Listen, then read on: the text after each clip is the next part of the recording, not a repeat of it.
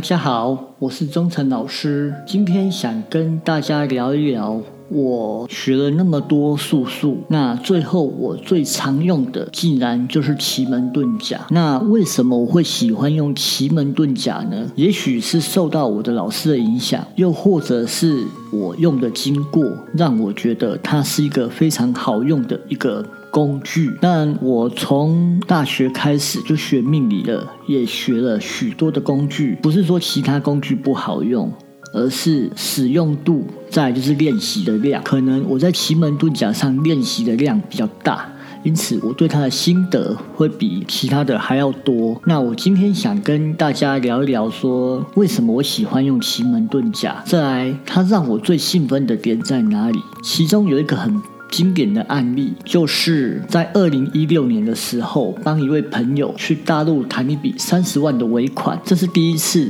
让我觉得学奇门遁甲是我人生中最棒的投资。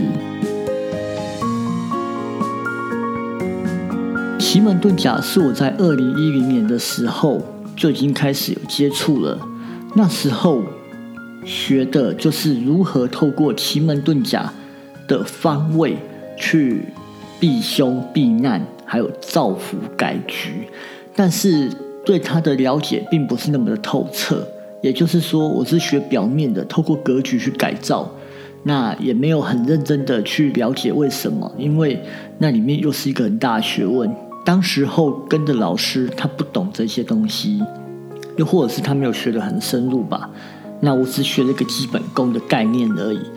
那接下来，我在二零一五年又跟了一个老师学了奇门遁甲。那这时候，我整个打开了我的视野。当然，也是这个老师教学很厉害。那当时我学完以后，因为我这个人在学习的状态上面，就是喜欢学了马上去用。那我第一次啊，帮自己布财局。那我还记得那个时候的布局被我的老师嫌弃的要死。为什么呢？因为那时候没有想过说要花很多钱去买一个很棒的、最真实的东西。我那时候就问我同事说：“哎，学妹，你有没有你家有没有狗啊？布娃娃你没有要的？”说有，学长，我有一只，我送你。我不用我跟你买，不用不用不用，学长，我送你。他就送了我一只迷你狗的布娃娃，所以我拿了我，所以我手上有一只迷你狗的布娃娃。再还需要个盐灯，我也去买盐灯。那就很便宜的那种圆灯，反正会亮就好了。就在预定的时间，把自己的家里给打扫一番，然后再打扫完以后呢，彻底的打扫，因为我丢了一大袋的东西，真的全丢了。然后呢，我就把我相对应的布局物品摆上去，摆完以后就睡觉了。当时候我也觉得，嗯，就这样吧。结果奇迹出现了，我后来又在整理桌子，打开抽屉。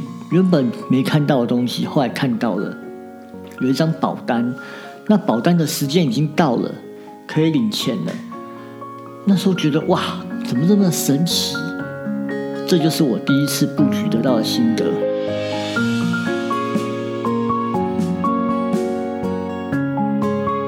接下来我就开始帮人去布局，当然有成功也有失败的，不是什么都成功，因为。不成功就调整嘛，就一直调整，一直调整，调整都因为都是小额布局啊。为什么说小额布局呢？因为别人都是买金洞啊、大盐灯啊、大水晶啊，每一颗都是几万块的水晶。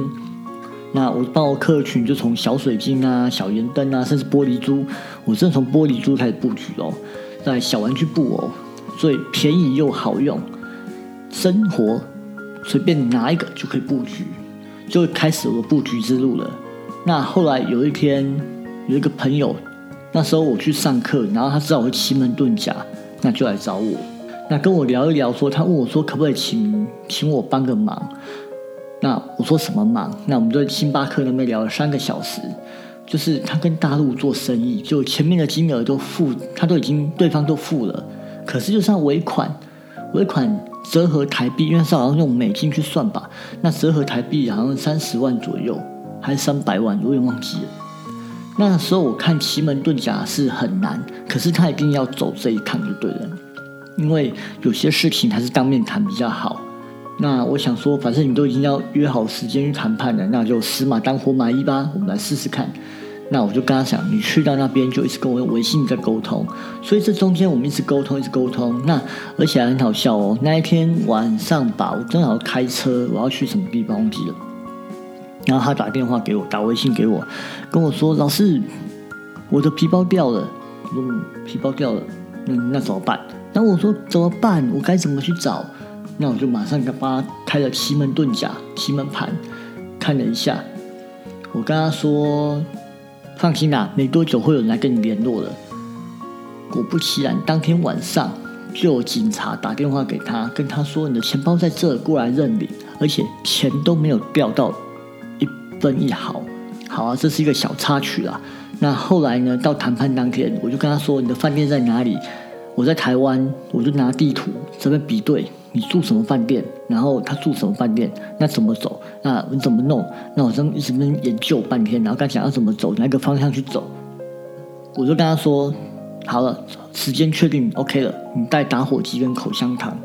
那至于为什么，照我说的做就好了。然后呢，我说你要去谈判的时候呢，先用打火机打九下，口香糖再摇九下。然后谈的时候坐在什么位置？我跟他说你有没有平面图？他说不知道。好。那我跟他说你要怎么做，你的位置怎么做？那方位你不会看没关系，我们就靠找一个风水的靠山跟风水的好的格局。我简单跟他讲风水的布阵怎么布。那我就跟他讲，好啦，中接下来就失联了。失联两个小时后，他就打给我，老师，我终于拿到了，我尾款全拿，哎，他都没有跟我打折，哎，我说那很棒，所以我自己也超开心的，因为这一次的布局让我觉得哇，原来。这个是帮助人，给人希望，功德无量啊！所以，而且我对自己的信心又更强了。原来我自己也可以掌控这些事，帮助别人，也帮助自己。那我觉得哇，这些投资跟学习真的非常的值得。所以，这也就是说，为什么我会比较常用奇门遁甲，因为它是一个在日常生活中非常好用的东西，穿衣服啦，然后走方位啦。然后还有布局啊，都是一个符使，随手拿了就可以布局。那反观像其他的术数也是可以这样做，但是它的方位性跟格局性就有点局限，因为像梅花艺术可以看体用，当然我也可以透过一些颜色啦、穿衣服啦去改变这个运势。这以后我们在讲其他术数的时候，我们可以来聊一下，像其他的像梅花易啊，或者是文王卦啦，或大六壬。这些我都会。那我在之前的 podcast 啊，有提过说风水布局啊，或奇门的布局啊，都是在调整自己的磁场。那我这几年就是把奇门遁甲跟风水的布局跟调理结合，因为这样子的发酵的速度会更快，甚至我在快到有时候我在帮人家远距离布局的时候。十六个小时就发挥作用了，那这也是一个很不错的案例。那么我下周就来跟大家分享一下，我是怎么利用布局跟风水调理来提升自己的事业运。奇门遁甲是一个催，如果你自己没有达到那个目标，没有去努力，那布局就是一个好看的摆设，就这样而已。好啦，那我们下周见哦！别忘了给我的频道五颗星的评价哦。如果想知道怎么做的话，可以加入我的官方 LINE，可以直接跟我互动哦，让我知道你的需求，也许我也可以帮助你哦。好，那我们下周见喽，拜拜。